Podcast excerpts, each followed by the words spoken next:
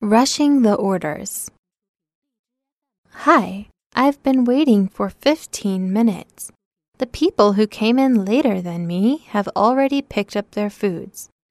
Would you mind double checking my order? What is your order number? 219. Do you have your receipt with you? Yes, I do.